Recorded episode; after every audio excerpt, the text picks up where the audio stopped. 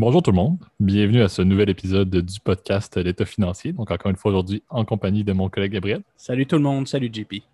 Et pour ce nouvel épisode aujourd'hui, encore une fois, on a de la misère à faire le, nombre exact, mais on sait qu'on est de plus en plus proche de la, fin de la deuxième saison, mais on vous fait encore une fois un épisode euh, assez intéressant.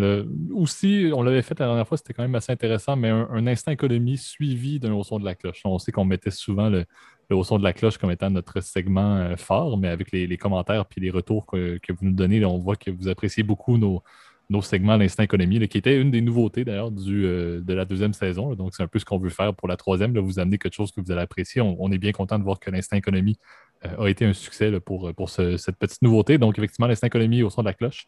Euh, avant d'entamer euh, tout ça, comme toujours. Euh, et plus important, encore une fois, aujourd'hui, peut-être parce qu'on va parler d'une compagnie listée en, deuxième partie de l'épisode, mais Gab, peut-être faire le petit disclaimer. Oui, on n'oubliera pas évidemment que tout ce qu'on on dit encore une fois dans, dans le podcast L'État financier, pour les habitués, vous, êtes, vous connaissez la formule, là, mais tout ce qu'on parle, évidemment, il s'agit de notre opinion personnelle. Il ne s'agit pas d'une recommandation à proprement parler, de placement. On invite toujours à prendre contact avec un expert si vous avez des questions donc soit comptable, fiscaliste, euh, conseiller financier, euh, private banker, euh, quiconque peut donner des recommandations pour votre profil personnel. Voilà. Excellent. Donc, commençons ça en force avec le premier segment, l'instant économie. Parfait. Donc, aujourd'hui, le sujet qui étonnamment était un, beau mix d'une idée commune entre, entre Gab et moi sans, consultation. on veut vous parler un peu plus du concept des, des, fameux BRICS. Euh, qui, encore une fois, date de plusieurs années. On va peut-être tomber un petit peu plus en détail sur qu'est-ce que c'est et où est-ce qu'on en est maintenant sur ce concept-là, euh, très courant au niveau de, l'économie, euh, mais aussi plus spécifiquement de la dernière lettre, qui est le S pour l'Afrique du Sud ou South Africa en anglais. donc, on veut vraiment essayer de mettre un peu de visuel sur qu'est-ce qui se passe, encore une fois, dans le contexte des briques et aussi où est-ce qu'on s'en va avec la présence de l'Afrique du Sud dans ces, pays-là, qui sont supposés être des pays offrant beaucoup de potentiel de croissance au niveau de leur économie. Euh, où est-ce qu'on en est maintenant, surtout post-pandémie. Je pense que c'est un constat qui est quand même assez intéressant parce qu'on sait que la pandémie a amené beaucoup de nivellement.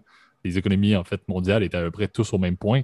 Bon, il y a eu des relances, encore une fois, on ne va pas aborder le fait que bon, l'Asie aurait pris beaucoup plus vite, l'Europe reprend, l'Amérique s'en vient, mais ça reste quand même assez intéressant de dire qu'on est un peu tous au même niveau euh, post-pandémie. Qu'en est-il maintenant de considérer les BRICS comme étant des pays de renommée ou de distinction au niveau de la croissance de leur PIB par rapport aux autres pays euh, mondiaux. Donc, euh, je ne sais pas si Gab, tu veux peut-être faire un, petit début du concept euh, des, des BRICS, qui d'ailleurs, on s'en était parlé en off, m'avait surpris sur le concept que ça, découlait de chez d'une grande banque, la Goldman Sachs. Donc, je, te laisser poursuivre, mais j'avoue que ça m'avait bien étonné de savoir que tout ça avait été lancé au, début des années 2000, en 2001 pour être exact. Oui, ben, je dois t'avouer, je, tu m'as appris quelque chose, je dirais, quand, euh, quand tu m'as dit que c'était la, Goldman qui avait inventé ce concept-là. Euh, en revanche, c'est pas étonnant. Hein. Souvent, euh, les grands cabinets du Big Four, donc vous les connaissez évidemment, Deloitte, KPMG, UI, PwC, et souvent les grandes banques d'investissement, c'est elles qui, conceptualisent puis qui font, qui mettent beaucoup d'argent en fait, c'est ça sur sur la recherche, etc. et les études économiques. Donc, c'est vrai que le concept de, BRICS, c'est quelque chose euh, qui est aujourd'hui est très intégré hein, par beaucoup de gens. Souvent même, euh, tu sais, quand on, était en... Je ne sais pas si c'était quelque chose que vous abordiez euh, de ton côté de l'Atlantique en, cours quand tu étais plus jeune, JP, là, mais c'était un concept qui a été, je veux dire, qui a été amplement repris par la plupart des économistes et la plupart même des diplomates, etc. C'est quelque chose qui est maintenant, aujourd'hui, qui a dépassé le stade de conceptualisation. Là. Donc, BRICS, évidemment, vous l'avez bien compris, ce sont donc les pays qui composent, qui sont euh, encore qui sont dans le stade en fait entre pays émergents et, tu veux, et pays très ultra développés. Euh, c'est des pays souvent qui, qui vont avoir une croissance moyenne de leur PIB qui va être aux alentours des 6-7%. Donc, c'est des, des, pays, comment dire, avec qui sont encore dans une phase, tu veux, de, quand même de grosse croissance économique. Donc, BRICS, c'est l'acronyme évidemment de Brésil, Russie, Inde, Chine et South Africa, donc euh, l'Afrique du Sud. Et euh, c'est vrai que de première vue, il semble quand même que tous ces pays-là ont quand même énormément de différences. Hein. Moi, c'est souvent ça qui me, qui me choque en particulier. Et en particulier l'inclusion de la Chine dans ce, comment dire, dans ce fameux BRICS. parce qu'aujourd'hui, la, la Chine, on l'a dit de maintes et de maintes fois dans les différents épisodes qu'on a fait précédemment, Huawei, les nouvelles terres les, nouvelles pardon, routes de la soie. C'est une économie qui a dépassé, qui est aujourd'hui rendue au stade de superpuissance, comparable aux États-Unis, comparable évidemment à la zone, évidemment à, l'Union européenne. Et je pense que c'est déjà, et c'est là où je trouve que ce, concept-là est pertinent, mais il amène des limites, c'est qu'il y a énormément de différences quand même entre ces, pays-là. Absolument, non, tu l'as bien dit même dès le début de, l'arrivée du terme ou du concept, du moins en finance, euh, dans les banques d'investissement, mais également dans l'économie le plus largement, dans les concepts économiques plus larges, c'est vrai que c'était quand même déjà curieux. On, on l'a dit au tout début, en 2001, on parlait vraiment du Brésil, de la Russie, de l'Inde et de la Chine en excluant l'Afrique du Sud, qui a été rajoutée, euh, si je ne me trompe pas, autour des années 2010 dans, la, la, logique. Mais pendant toutes ces années-là, puis on peut le dire au début des années 2000, oui, la Chine n'était pas la Chine qu'on connaît maintenant. La Chine, à chaque année, fait des pas de géant au niveau de sa, présence en tant que, presque, sinon déjà maintenant, la principale économie mondiale devant les États-Unis. Euh, c'était déjà un peu curieux de mettre ça ensemble. L'Inde, à l'époque, même si on considère au début des années 2000, juste de mettre la Chine et l'Inde ensemble, l'Inde était à des années-lumière de ce qu'elle est déjà maintenant également au niveau de sa croissance économique. Euh, donc, c'était effectivement un concept qui était curieux. La Russie, de son côté, était un pays qui était quand même déjà beaucoup plus avancé, si on peut dire, dans son développement en comparaison avec la Chine, la Chine et avec, avec euh, l'Inde. Et le Brésil, encore une fois, tu peux bien dire, un peu le Brésil et l'Afrique du Sud étaient un peu dans une, une autre classe, des pays quand même densément peuplés, mais de l'hémisphère sud, qui en général n'était pas, pas accès encore à ce jour avec le développement de grandes technologies et même de grandes innovations technologiques qui ont marqué, on l'a déjà dit aussi là, dans d'autres épisodes, mais le début des années 2000 avec la fameuse crise des technos, les pays développés faisaient des pas de géants et on voyait beaucoup, encore une fois, moi dans ma tête, vraiment la Russie, la Chine, l'Inde faisaient un peu un suivi de cette grande trame-là. Euh, mais vraiment, les pays très, de l'hémisphère sud avec l'Afrique du Sud et le, Brésil étaient un peu dans une autre classe euh, au niveau de leur développement. Donc, c'est vrai que c'était euh, assez curieux. Ce qui est quand même aussi intéressant à noter sur ce concept-là, c'est que depuis 2015 à peu près, surtout depuis les, années qui ont suivi la crise de 2009, le concept des BRICS a un peu euh, été mis de côté. il y a eu plusieurs fonds qui ont été développés par des banques d'investissement qui suivaient les BRICS, encore une fois, qui étaient un peu, et on en parlait, un peu une, forme d'innovation dans les, fonds d'investissement courants. Euh, ces fonds-là n'avaient pas des performances qui étaient vraiment si notoires que ça par rapport à des investissements dans des pays développés ce qui a fait en sorte que le concept a un peu pris, est un peu tombé dans l'ombre progressivement, au niveau financier du moins, avec la performance des fonds qui était un peu décevante. Donc, le fait que c'est devenu inutilisé par les grandes banques de Wall Street a fait en sorte qu'en finance, on n'en parle plus autant. En économie, et tu l'as bien dit, autant en économie euh, de tout type et même de tout niveau que vous allez étudier, c'est un concept qui est souvent nommé. Je, l'avais mis dans, les points, euh, effectivement, c'est un, concept phare de mon passage euh, aux études au, Danemark il y a de ça quelques années. on avait fait un projet énorme sur la, non pas la présence de l'Afrique du Sud, mais bien la présence du Brésil dans les BRICS à l'époque. Euh, je salue d'ailleurs mes collègues qui euh, n'écouteront probablement pas le podcast étant donné qu'ils sont anglophones, mais tout de même, je les salue. mais c'est vrai que c'est un concept qui a quand même beaucoup évolué et qui, c'est un peu ça, on voulait commencer avec un, portrait de la situation préalable, mais si on considère seulement, j'avais mis des, taux de projection de croissance du produit intérieur brut du PIB pour 2022 on remarque quand même que c'est n'est pas le même lustre que ces économies-là ont par rapport à ce qu'on planifiait. Mais non seulement ça, aussi, il y a une grande disparité. et, je peux donner quelques chiffres. encore une fois, des chiffres de PIB. S'il y a bien quelque chose qui va changer d'un site à l'autre que vous allez prendre comme source, c'est bien la croissance potentielle ou estimée des économies dans le temps. Je pense que ça change d'un site à l'autre, mais de manière globale, on voit quand même pour 2022 le fait qu'on voit très drastiquement l'Inde et la Chine comme étant en avant dans les alentours du 6 à 7, des fois même 8 de croissance du PIB. Et on voit un peu à la traîne après ça euh, la Russie, le Brésil et l'Afrique du Sud. Même l'Afrique du Sud serait en termes de croissance un peu plus élevé selon ce qui est projeté euh, que la Russie et le Brésil. Bien évidemment, pourquoi? Et ça, peut-être un point intéressant, mais c'est la fameuse crise du pétrole. On peut quand même le dire, la Russie et le Brésil sont quand même fortement affectés par le prix de cette commodité-là, comparativement à l'Afrique du Sud. Euh, mais c'est un peu ça les projections. Donc, vraiment deux classes à part dans les BRICS présentement. Si on, peut projeter ça pour les années à venir, vraiment, on s'en attend, mais l'Inde et la Chine en avant, avec à la traîne un peu la Russie, euh, le Brésil et l'Afrique du Sud, mais l'Afrique du Sud qui se porte quand même pas si mal dans les projections par rapport à leurs deux compères. Oui, et puis tu l'as bien dit, JP, je trouve ça pertinent et qu'on on voit cet écart euh, assez significatif au niveau des taux de croissance. puis tu l'as bien dit, c'est sûr que c'est souvent c'est un reflet hein, de savoir que c'est pas, encore une fois, c'est un ensemble qui n'est pas forcément hyper homogène. Euh, moi, je te dirais, c'est sûr que Et, là, je vais te citer, euh, comment dire, mon, professeur de mes années prépa, donc ça date quand même d'un petit bout, qui me disait que justement, et, euh, quelqu'un qui, quand même, encore une fois, avait quand même une connaissance assez pointue, si tu veux, de la géopolitique, et qui me disait, qui me disait toujours, vous savez, l'Afrique du Sud, elle a été inclue, en fait, plus par politesse aussi, parce qu'effectivement, le continent africain, effectivement, était un peu mis en, en rencard. Et d'ailleurs, c'est assez drôle quand on a eu l'idée du ce podcast, en tout cas du sujet d'aujourd'hui. Moi, je voulais qu'on fasse, encore une fois, pour continuer le, fameux segment Afrique Terre d'opportunité, qu'on finalement fera un peu plus tard.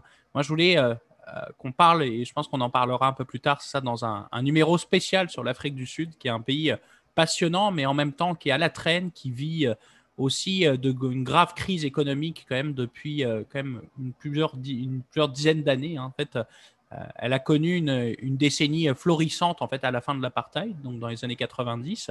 Et c'était le contraire, par exemple, avec la Russie, qui elle, dans les années 90, était un pays, si tu veux, en pleine, en, pleine explosion, qui perdait deux tiers de son PIB à la chute de l'Union soviétique, gangréné par le crime, etc. Et la criminalité, évidemment, le, la, la montée des, oligarches, hein, ce, qu'on avait, euh, avait parlé justement dans le fameux euh, épisode sur la Russie qu'on avait fait on vous invite à l'écouter euh, si ce n'est pas déjà fait. Euh, euh, et, c'est vrai que c'est comment dire, c'est pour ça que c'est un bloc très très hétérogène, c'est très hétérogène. Et tu vois, alors c'est sûr que l'Inde aujourd'hui est effectivement parmi les BRICS l'économie qui entre guillemets se porte le mieux, dans le sens où c'est elle qui va aller, comment dire, aller chercher de la performance, etc. Elle a, évidemment une croissance de sa population aussi qui fait que bah, c'est sûr que tu as une, dynamique démographique qui est là, une dynamique économique, parce que c'est vrai que c'est un territoire où il y a énormément de création, effectivement, un secteur financier euh, qui est très stable aussi, sauf que qui était, en tout cas beaucoup plus stable, si tu veux, que les autres BRICS. Euh, une monnaie qui, quand même, entre guillemets, même si elle est quand même plus faible que les grandes monnaies de ce monde, est quand même un attrait pour des, des cash flows et des investissements. Et ça, c'est vrai que c'est une des grandes forces, tu veux, de l'Inde. Euh, L'année 2021, je pense, sera un peu différente évidemment pour l'Inde, étant donné que le contexte sanitaire fait, euh, et c'est très difficile, encore une fois, euh, en ce moment, d'évaluer les performances de pays parce qu'il y a un contexte, encore une fois, qui est, qui est très euh, complexe et difficile à régler. mais de manière générale, c'est sûr que c'est l'Inde qui, va, qui progressivement rattrape la Chine. Et on, on parle de plus en plus, effectivement, d'effets de convergence entre les deux. La Chine, en revanche, a cette force, tu veux, que les autres BRICS a, c'est que c'est une puissance technologique, c'est une puissance, je dirais, euh, d'innovation puis d'export de culture. C'est ça, ça c'est un truc très important. Euh, la Russie a ce côté aussi, hein, tu, le sais, euh, de plus en plus, la Russie essaie de créer, d'influencer politiquement, puis aussi culturellement, les autres pays du monde. Euh, le meilleur exemple que je peux avoir, c'est euh, Russia Today, hein, qui est la chaîne, de, nouvelles internationales qui est dans la plupart des pays du monde, euh, ainsi que la radio Sputnik, qui est, un peu son penchant côté audio. Là, ça se trouve, tu as des podcasts russes, ça doit, être, ça doit être quand même être assez drôle. Mais tu vois, toute cette influence-là. La Chine aussi a ce côté, évidemment, c'est que depuis son intégration à l'OMC en 2001, et puis je pense c'est pour ça que Goldman Sachs l'a mise là-dedans, c'est qu'elle est rentrée dans l'OMC en, en, 2001 très exactement, donc euh, à intégrer les, règles du droit euh, du commerce international mhm. à ce rendu-là. Après, l'hégémonie de la Chine débute en fait depuis la, fin des années 70 et évidemment la, libéralisation de l'économie chinoise euh, qui a été lancée par, par le président Deng Xiaoping à l'époque. Et donc, c'est vrai que c'est, encore une fois, c'est des, réalités très différentes pour mon dernier point, je dirais, et puis c'est vrai que c'est le Brésil hein, qu'on n'a pas trop parlé depuis le début. Le Brésil a cette force, entre guillemets, d'être un, un, pays, si tu veux, qui est proche, si tu veux, de, euh, qui est proche culturellement, je dirais, de, l'Europe et de, des États-Unis. Et elle a cette force aussi d'être non seulement une puissance minière, une puissance agricole aussi. Euh, après, ça, comment dire, sa, grande faiblesse, effectivement, et sa dépendance sur euh, l'éthanol. Donc, le, la plupart de l'économie brésilienne repose évidemment sur les hydrocarbures, euh, puis sur le, donc du coup les soybeans qui servent à, créer de l'éthanol. Euh, donc, c'est vrai que c'est un est assez gangréné aussi par la corruption, donc on, dont on évidemment est un gros problème, je dirais, pour l'économie euh, brésilienne. Effectivement, mais le Brésil aussi souffre beaucoup de tout ce qui est lié à la déforestation et surtout l'opposition face à la déforestation de l'Amazon. Donc, c'est un autre point qui, limite beaucoup et qui, si on peut dire, fait mauvaise presse au Brésil, ce qui, encore une fois, pourquoi est-ce que mauvaise presse a un impact, mais c'est assez évident que pour développer son économie, ça implique aussi beaucoup de euh, transactions internationales, d'échanges internationaux. C'est sûr que quand euh, tu fais affaire avec des pays qui n'ont pas une très bonne réputation, c'est pas quelque chose qui va vraiment encourager, tu l'as bien dit, euh, le, fait de faire des affaires, surtout, et tu l'as aussi mentionné, la corruption est un point qui est quand même assez euh, notoire. C'est des éléments qui font en sorte que ces, pays-là, pour pouvoir continuer à se développer et maintenir, encore une fois, un certain rattrapage des grandes économies, aller justement faire une croissance de PIB qui est très large euh, pour aller rattraper le, développement des pays développés. C'est quelque chose qui est compliqué par le fait de, faire des affaires. Ce que je trouve intéressant, par contre, ça, tu as fait un beau résumé de, la situation actuelle des différents pays qu'on peut inclure dans, les BRICS, c'est de dire est-ce qu'on ne pourrait pas, en fait, aujourd'hui, en, en, 2021, lancer un nouveau BRICS? Parce que personnellement, je crois que si on prendrait, par exemple, un pays par continent, forcément, je, ne crois pas que ce serait les mêmes que je nommerais comme étant les, plus grands pays avec un potentiel de développement. On en parle beaucoup. Je veux dire, moi, juste si je peux faire le, premier point sur, euh, sur l'Afrique, et on en fera encore une fois un autre, euh, un autre topo dans, le, dans un autre Afrique terre d'opportunité. moi, je trouve que le Nigeria, par exemple, est un pays qui est très notoire et que je mettrais même de l'avant par rapport à l'Afrique du Sud en termes de pays qui euh, ont encore une fois une possibilité de convergence plus imposante. Si on parle encore une fois de l'Asie, tu l'as bien nommé, l'Inde devient un peu la Chine 2.0, donc tout le développement de la classe moyenne en Chine fait en sorte que les emplois doivent être dirigés vers d'autres pays, dont l'Inde. Donc c'est sûr que l'Inde garde sa pertinence, mais les différents pays qu'on peut inclure dans l'ASEAN sont très intéressants à regarder.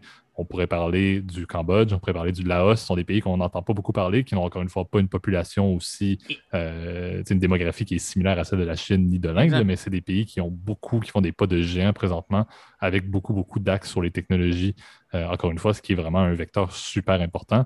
Euh, donc, je crois qu'il y a quand même une, belle manière de voir un, vraiment un, un BRIC 2.0 maintenant qui serait complètement différent de ce qu'on connaît, de ce qu'on connaissait depuis 2001.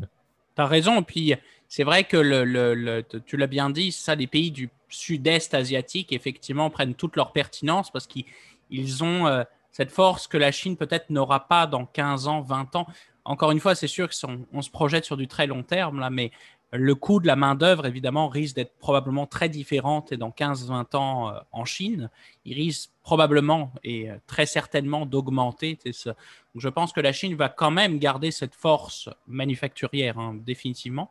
Mais c'est vrai que progressivement, dans les 20, 30, 40, 50 prochaines années, peut-être que cette puissance-là va se, va se déplacer, effectivement, tu l'as bien dit, par le Laos, le Cambodge, le Vietnam, bien évidemment, qui, qui est, un, qui est non seulement est un pays, comment dire, euh, qui est aujourd'hui même une, une puissance économique pour genre de la manufacture, mais qui a le mérite aussi d'être un pays magnifique. Et donc, euh, c'est vrai que c'est un, c'est comment dire, euh, des, des, nouvelles puissances en Asie qui en sont en train de se faire. Moi, je remettrais effectivement, effectivement, comme je l'ai dit au début, là, la Chine, je l'enlèverais de ce classement BRICS pour le mettre au rang de superpuissance. Mm-hmm. La Russie me paraît aussi pertinent quand même parce que c'est quand même une puissance intermédiaire, si tu veux. Euh, et, euh, mais c'est plus une puissance, je dirais, politique, si tu veux. C'est une puissance qui malheureusement est trop dépendante, encore une fois, sur le Absolument, mais la présence dans les BRICS, moi, je le donnerais peut-être vers un autre pays du bloc de l'Est, justement, qui est beaucoup plus petit, mais qui est en grand développement également. Il y en a d'autres, je ne pourrais pas en, nommer quelques-uns présentement, mais la Russie s'est développée suffisamment, je crois, et c'est vraiment les, anciens pays du bloc de l'Est, de, de l'ancienne URSS, qui sont en train de, justement rattraper, euh, rattraper avec un beau mix maintenant entre l'intégration vers l'Europe, mais également l'historique un peu plus communiste de, la Russie. Ça fait un, comment dire, ça, a fait un climat politique un peu curieux pendant bien des années, mais qui présentement semble amener un certain essor, encore une fois, du bloc de l'Est. Si on compare euh, juste en Europe, si on parle juste du contexte européen, il y a beaucoup de pays euh, méditerranéens qui se portent bien, beaucoup plus mal que des pays du bloc de l'Est. Et puis, euh, c'est vrai que tu as des pays, moi, je trouve, qui auraient effectivement leur pertinence.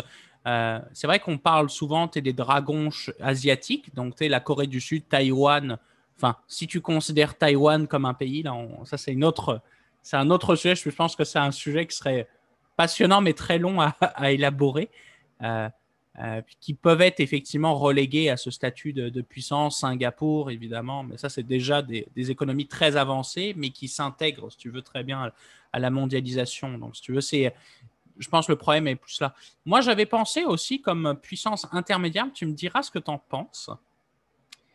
J'avais pensé à la Turquie et j'avais pensé aussi à, comment dire, puisqu'en plus, on vient de le. On fait un, un aparté pour nos auditeurs. On tourne actuellement, on est, on est dimanche et c'était le Grand Prix de Bakou, donc en Azerbaïdjan, qui est un, qui est un pareil, une, une, un pays qui se développe progressivement, peut-être avec un, évidemment, euh, avec parfois des, beaucoup de controverses aussi. Euh, Absolument, mais beaucoup d'investissements étrangers, beaucoup de capitaux, ce qui est une bonne base pour justement développer euh, une économie, mais aussi pour amener un, certain, une certaine stabilité, comme tu as dit, retirer un peu la corruption. Lorsqu'il y a un peu plus de regards internationaux dans un pays, ça aide la cause en général encore une fois, je ne veux pas parler de l'ingérence. Il y a un certain niveau d'impact international dans un pays qui est pertinent.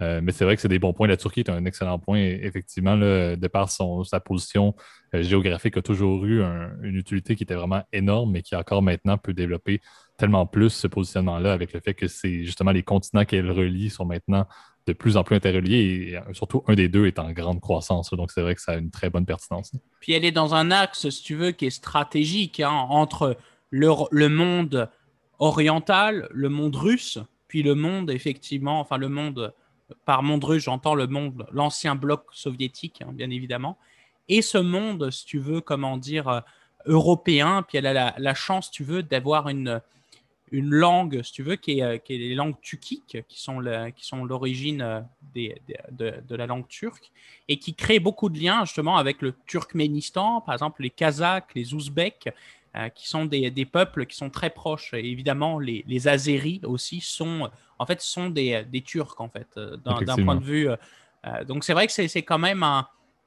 C'est une puissance, moi, je pense, qui mériterait sa chance. Tu l'as bien dit, le Nigeria, je suis, je suis tout à fait d'accord. Le Nigeria, en revanche, et là, c'est pas pour. Encore une fois, je trouve que ta, ta remarque est très pertinente le Nigeria a quand même énormément de défis, surtout dans le nord de son pays. Hein. On parle mhm. beaucoup de Lagos comme la nouvelle capitale de l'Afrique, hein. une immense cité euh, qui mériterait à elle-même, encore une fois, un épisode de l'Afrique terre d'opportunité, je pense.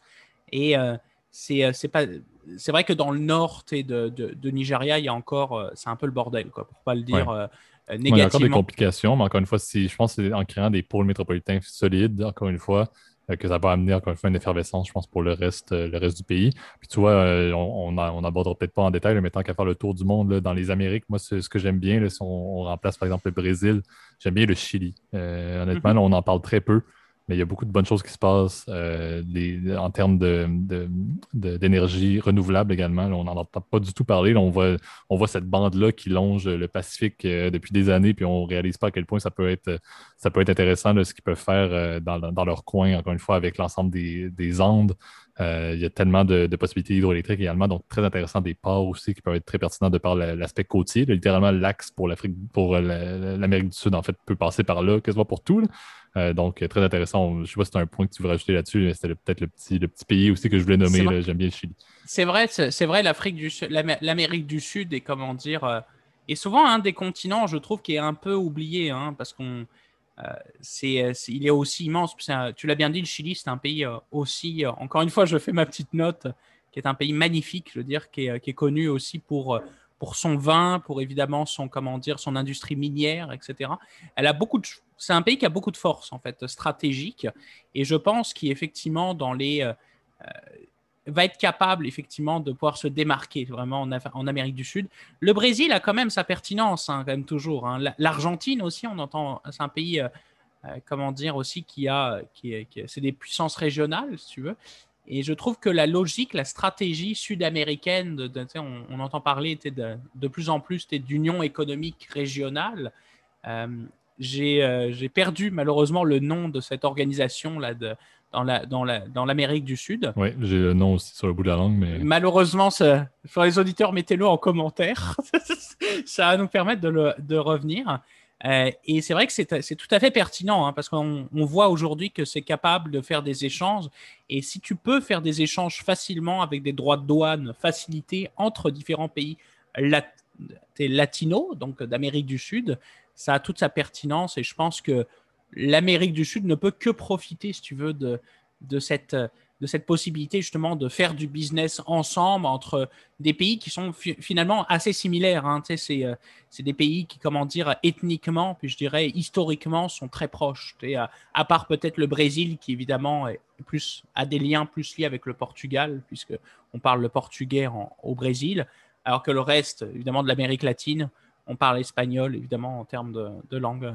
Bah, écoute, JP, ça faisait quand même un, beau tour, si tu veux, des BRICS. Je trouve que c'était euh, hyper intéressant, en tout cas. Absolument. Mais en fait, c'était, comme je dis, c'était un peu le but, puis c'est là-dessus, euh, comme je dis, qu'on va passer au deuxième segment. mais ça nous amène vraiment à, vous poser la question de dire, on l'a dit, les BRICS, c'est un concept qu'on parle en économie, qu'on ne parle plus en finance, qui tend à disparaître progressivement avec la pandémie qui a amené un nivellement. Là, encore une fois, suivez les économies qui vous intéressent et recréez vos, vos propres briques d'une certaine manière, puis on pourra en faire un, un, prochain, prochain épisode encore une fois parce que c'est sûr que le concept va, va, être appelé à changer là, encore une fois parce qu'il y a un gros boom et on le, on le, répète depuis plusieurs épisodes, mais il y a tellement de développement et d'investissement qui se passe dans les économies présentement pour la relance qu'il va y avoir un beau changement dans l'échiquier mondial pour les croissances au niveau du PIB. Donc, euh, passons maintenant à notre deuxième segment au son de la cloche.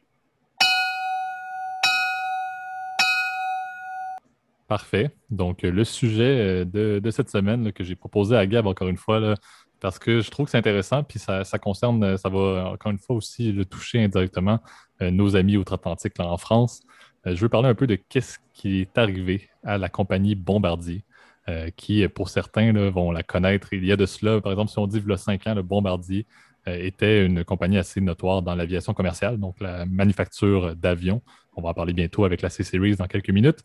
Euh, une compagnie également qui faisait en même temps, sous le même chapeau, dans le domaine du transport, donc une division de transport très axée sur le domaine ferroviaire, les métros, etc., les trains légers, euh, et également une division d'avions, euh, je pense, privés, d'avions d'affaires également. Donc, c'était trois grands blocs qui étaient à l'époque, et on va dire, encore une fois, en tant que bon Québécois que je suis, était une, compagnie que je vais qualifier de fleuron, mm. pas nécessairement en termes de capitalisation et de valeur boursière, mais en termes d'impact, encore une fois, en termes de création d'emplois, euh, et aussi non seulement d'emplois en, termes de manufacture, mais également d'emplois en ingénierie. Euh, ça a quand même amené beaucoup d'innovation au niveau du Québec. Le, Québec se voulait être un pôle quand même euh, de développement assez majeur au niveau de l'aviation et du transport, ce qui, encore une fois, n'était pas vraiment le cas pour beaucoup d'autres compagnies. Donc, Bombardier est un gros poids lourd euh, au Québec, avait également beaucoup d'employés, avait également beaucoup de partenaires, euh, de compagnies partenaires au, Québec. Donc, c'est vraiment un vecteur très important de l'économie.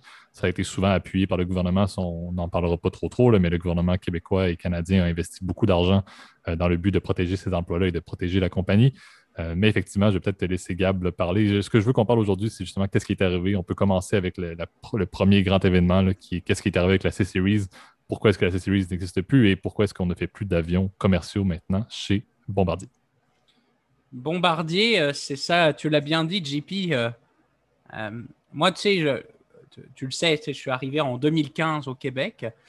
Et souvent, quand les gens ont demandé quel fleuron, effectivement, quelle compagnie ils étaient le plus fiers d'avoir comme, comme sièges sociaux en, comment dire, en, au Canada, donc au Québec plus précisément, bah, souvent, la plupart des gens vont te dire Couche-Tard, dont on a dédié un épisode. Mm-hmm et l'autre, c'est Bombardier. C'est vrai que c'est euh, vraiment une fierté. J'ai l'impression que, comme c'est une industrie, si tu veux, qui, prend, qui demande tellement de ressources, etc., puis qui est tellement, euh, euh, je dirais, connaissable dans le monde, la plupart des gens, quand on leur demande une compagnie canadienne, souvent, ils vont te citer effectivement BlackBerry en premier, souvent.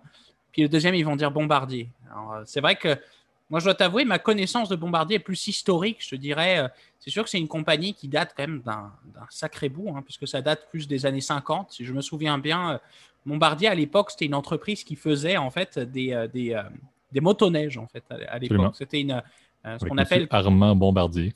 C'est ça, et était communément, ce qu'on appelle communément au Québec des skidoo. Donc, c'est vraiment, c'était leur, leur, comment dire, leur, leur premier business, c'était ça, effectivement. Puis progressivement, c'est une entreprise qui a essayé de se diversifier puis créer énormément de produits, mais qui ont tous lieu, euh, tous en commun, si tu veux, le transport. Donc, que ce soit le transport d'aviation, donc l'aviation civile, si tu veux, Bombardier a, été un des premiers producteurs, enfin fabricants mondiaux d'avions, par exemple, pour, euh, en fait, de jets, par exemple, pour des jets privés, etc., ce genre de choses. Euh, ils, ont, euh, ils avaient racheté, si je me souviens bien, euh, Canadair, hein, donc les, les fameux avions qui servent à les Canadaires sont souvent connus aujourd'hui pour être les avions qui vont larguer de l'eau quand tu as des gros incendies. puis, comment dire, Bombardier a mis beaucoup d'accent aussi sur sa division transport, et particulièrement transport ferroviaire. Son plus gros concurrent dans le monde, c'était Alstom, donc côté européen. Et Bombardier, c'est ça, fabrique par exemple des rames de métro, va fabriquer même des rames de train euh, qui vont être des locomotives électriques ou même à essence hein, qui peuvent être utilisées. Euh, aujourd'hui, par exemple, le métro de New York, ce sont des, euh, ce sont des rames bombardiers pour la plupart. Et ça, c'est une fierté, je pense, pour beaucoup de gens dans un pays de dire, ça, ça a été fabriqué, si tu veux, ça a été fabriqué dans un petit patelin au Québec. Les, les, rames du métro du, plus grand réseau de transport d'Amérique du Nord. Et ça, je pense que c'est quelque chose d'assez incroyable. Aujourd'hui, Bombardier est séparé en deux. Sa, section, si tu veux, Bombardier pour le transport ferroviaire et aviation. Puis ça, une filiale qui s'appelle BRP, Produits Récréatifs, Recreative Products, c'est le nom exact. Euh, BRP et elle, la, la, filiale, si tu veux, qui est qui a gardé le côté skidoo, donc euh, les, euh, tout ce qui est les produits. Véhicules tout terrain, exactement. Voilà, les quads, etc. Enfin, ils font des trucs comme ça. Là, donc, euh, exact. Donc, deux, tu l'as bien dit, deux compagnies listées complètement distinctes. Bombardier même, la, compagnie principale qu'on parle aujourd'hui, comme on a dit, a, vécu de grandes transformations dans les dernières années. comme je disais, le, premier grand événement découle de la fameuse C-Series, qui n'existe plus d'ailleurs, mais pour vous donner un petit topo rapide, nos, chers amis outre-Atlantique vont savoir que Airbus a fait une transaction quand même assez intéressante. Euh, en fait, Airbus a réussi euh, à aller acquérir pour un dollar, si je ne me pas, la fameuse C-Series et également en échange, bien évidemment, de, euh, de parts d'action euh, dans Airbus pour les plus grands actionnaires de, la C-Series à l'époque, qui était le gouvernement, pour moi, je pense que c'était le pays québécois et le pays canadien du gouvernement, ainsi que la fameuse CDPQ qu'on a déjà parlé. mais officiellement, ce qui est arrivé, c'est ça, c'est que Bombardier est arrivé avec un produit qui était tellement distinctif et intéressant, la, la C-Series, mais qui était très dur et très coûteuse à produire. Bombardier a eu beaucoup de difficultés à mettre en place la production de ces avions-là et a surtout été bloqué avec le fait que non seulement il y avait de la difficulté à les produire, mais aussi de la difficulté à les vendre parce que Boeing, la fameuse compagnie Boeing, a décidé de faire une plainte euh, au niveau du commerce américain en disant que Bombardier avait une concurrence déloyale par le fait qu'il y avait beaucoup de subventions qui étaient faites par le gouvernement canadien et le gouvernement québécois dans la compagnie. Ce qui n'est pas faux. Mais en tant que tel, ce qui est arrivé, c'est que le gouvernement américain sous Trump a imposé des tarifs. C'était épouvantable. Je ne peux même pas vous dire c'était combien de pourcentage qu'ils ont mis sur les ventes de chaque avion de la C-Series euh, vendu par Bombardier. Donc, Bombardier ne pouvait plus vendre aux États-Unis qui était en tant que tel le plus gros marché potentiel pour Bombardier et qui était littéralement la raison pour laquelle la C-Series allait pouvoir devenir rentable et profitable, c'était grâce à des commandes de Delta Airlines, etc. Cet enjeu-là a été, encore une fois, résolu par le fait que Airbus est arrivé, a acquéri l'ensemble de la C-Series, encore une fois, pour un dollar. Euh, l'a retransformé, je pense maintenant, c'est le A220 qui, est officiellement l'avion produit par Bombardier et le A230, je crois, je ne suis pas certain, mais je sais que c'est au moins le 220. Euh, mais dans la gamme euh, Airbus maintenant, Airbus a pu continuer à les vendre aux États-Unis, etc. Donc c'était un, beau contournement des tarifs américains. L'enjeu, par contre, c'était que Bombardier a littéralement liquidé sa section d'aviation commerciale en vendant la C-Series, qui était son produit fort et qui était aussi le produit sur lequel la compagnie allait pouvoir le plus se développer avec ses concurrents directs, avec les Embraer de ce monde, etc. Donc, Bombardier a littéralement été pris par le contexte du, tarif américain, du commerce américain, à vendre l'ensemble de ses activités commerciales. Et maintenant, Bombardier ne fait plus, en fait, les fait sous la bannière Airbus maintenant, mais la division d'aviation commerciale n'est plus opérante, n'est plus fonctionnelle, elle a été vendue euh, à Airbus. Donc, ça, c'était le premier grand bloc qui a été euh, liquidé. Et le deuxième grand bloc qui a été liquidé, encore une fois, parce qu'on le rappelle, et on t'en fera peut-être un petit topo, mais Bombardier était une compagnie, encore une fois, très subventionnée, mais très endettée. C'était vraiment notoire. Euh, et dans le but de, encore une fois, pouvoir survivre, la division ferroviaire, tu l'as bien dit, Bombardier Transport, a dû être vendue à Alstom, encore une fois, pour une transaction quand même assez intéressante. Le montant total, si je ne me trompe pas, c'est 3,6 milliards de dollars US, euh, mais pour l'ensemble de la division qui est maintenant, encore une fois, sous Alstom. Donc, Bombardier en dedans de quelques années, se retrouve maintenant avec une compagnie qui est toujours listée, mais qui fait et opère uniquement sa division de jets privés, par exemple, ou d'avions euh, de type privé. Là, tu l'as bien mentionné, il y avait des Learjet, etc. mais bref, des avions petits porteurs avec un public cible qui est des, souvent des, soit des, gouvernements pour, encore une fois, faire des avions pour les dignitaires, ou bien des compagnies privées, ou bien des grands investisseurs. Mais c'est un marché qui est supposément très intéressant avec beaucoup d'expansion possible, mais qui en tant que tel est très limité par rapport à la multinationale diversifiée qu'elle était à l'époque avec le domaine du transport ferroviaire et le domaine de l'aviation commerciale.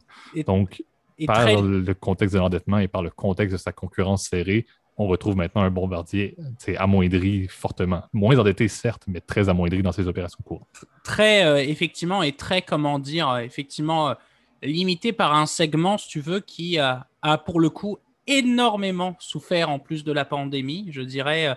Oh oui, oui. Le, les avions de luxe, effectivement, sont assez florissants, si tu veux, quand les gens ont l'argent de l'acheter. Hein, encore une fois, c'est drôle, hein, Grand Prix de Bakou, c'est, euh, euh, par exemple, quand un Lewis Hamilton, par exemple, a les sous de sortir un, 100 millions de dollars pour s'acheter un jet, ben, il faut qu'il l'ait. Euh, donc, c'est, assez, c'est assez, comment dire, c'est un segment qui est très, qui est très rentable, mais c'est un segment qui, en même temps, est très saisonnier, va être très cyclique. C'est un segment niche, très cyclique, etc., qui, qui peut-être ne va pas convenir à tout le monde. Il faut rappeler aussi que les, les jets privés comme ça, un avion, souvent, ça a une durée de vie d'environ 30 à, à 40 ans. Es pour les plus vieux, là, euh, ça peut, comment dire, ça peut durer très longtemps. C'est vrai que la, la, force, tu veux, et, je trouve que Bombardier avait, avait ce côté, si tu veux, avec sa C-Series, et je pense que c'est une technologie qu'ils vont pouvoir déployer effectivement sur d'autres types de lignes d'affaires. C'est ce côté, on veut créer des avions, si tu veux, qui sont très économes en, énergie, parce que c'était le but, si tu veux, de la, la série, donc du A220, qui sont des avions très petits porteurs, qui ont un intérêt, si tu veux, euh, pour relier, par exemple, des capitales européennes entre elles, relier des grandes, voilà, des grandes villes américaines, si tu veux, entre elles. C'était faisait vraiment partie de cette logique, si tu veux, de, hub. Et je pense aujourd'hui, l'aviation internationale aujourd'hui est tellement en difficulté, si tu veux, et aujourd'hui, euh, Bombardier a très peu d'avenues disponibles. Elle a à juste serrer la ceinture, essayer de faire des économies pour passer cette période-là et essayer de se reprendre tranquillement. La force, si tu veux, malheureusement, de Bombardier, si tu veux, moi, que, je trouvais euh, particulièrement intéressante, c'était les trains. Mais aujourd'hui, tu m'as dit, tu l'as bien dit, les trains, ça a été racheté par Alstom, si tu veux, qui fait partie, on se souvient, de l'égérie de General Electric, donc euh, le grand conglomérat américain. Alors, c'est vrai que c'est euh, c'est ça qui est, comment dire, intéressant et de dire que cette industrie-là, donc du transport, elle se ressente envers d'énormes acteurs qui sont, qui sont pour le coup. Et alors, ça me fait assez rire, justement, que les, les Américains disent Ah oui, vous avez subventionné, comment dire, vous avez subventionné, comment dire, Bombardier, alors que Trump faisait des chèques en blanc pendant, pendant la Covid à General Electric et à, aux grands conglomérats américains. Donc, euh, c'est euh, euh, évidemment aussi à, à, Boeing, si tu veux, qui a reçu énormément de subventions et puis des, des Surtout avec la faible qualité de leur fameux Max, l'avion qui, encore une fois, a été cloué au sol depuis tellement longtemps. Mais bon, Boeing se porte encore hyper bien alors que c'était leur avion phare, c'était leur, leur vache à lait supposément pour les prochaines années. Mais c'est une compagnie qui survit encore une fois très bien malgré tout. Encore une fois, c'est ce que je trouve un peu triste, puis tu, m'as devancé un peu, mais c'est le fait justement de dire, moi, je vois un peu la grande liquidation de Bombardier comme étant la source même justement de Boeing et du gouvernement américain. Parce que s'il n'y avait pas eu cette fameuse, euh, ce tarif épouvantable-là sur les avions de la C-Series, la C-Series aurait pu prendre son envol. Il n'y aurait pas eu une, vente vers Airbus, mais bien un partenariat potentiel avec Airbus à terme. Mais la C-Series serait restée sous Bombardier, aurait pu commencer à rapporter des capitaux et encore une fois d'éponger une partie de la dette que l'implantation de cette technologie-là a pris. Donc, c'est un peu ça que je vois comme étant le point déclencheur qui amène encore une fois Bombardier maintenant à, devoir euh, réinnover. Il y a de, très grands talents, encore une fois, qui travaillent chez Bombardier. Il y a un, gestionnaire aussi quand même assez notoire qui avait une belle expérience également euh, au Québec qui a pris la tête de, de Bombardier. Donc, c'est une compagnie qui est entre bonnes mains, qui est toujours bien listée à Toronto. Donc, c'est sûr qu'il y a quand même du potentiel et, se resserrer, encore une fois, de la sorte euh, pour ressortir d'une pandémie, je pense que ce n'est pas la, la, pire chose à faire pour une compagnie dans le transport. Encore une fois, comme on l'a dit, ça va être de voir quelles vont être les prochaines étapes, quelle va être l'innovation euh, qui va pouvoir se faire dans cette compagnie-là. Comme on le rappelle, BRP, qui est justement les produits récréatifs, eux, cette compagnie-là se porte très bien. Ils font vraiment de très belles technologies. Mais encore une fois, c'est une compagnie qui est complètement distincte et ils ne vont pas faire de fusion entre les deux jamais. Donc, euh, suivez bien, suivez bien un peu le, concept, le contexte de Bombardier. Suivez bien également, comme on l'a dit, euh, ce qui en est des compagnies qui ont fait des acquisitions, Airbus et Alstom, qui sont des compagnies, encore une fois, que, vous connaissez très bien pour nos auditeurs de l'autre côté de l'Atlantique.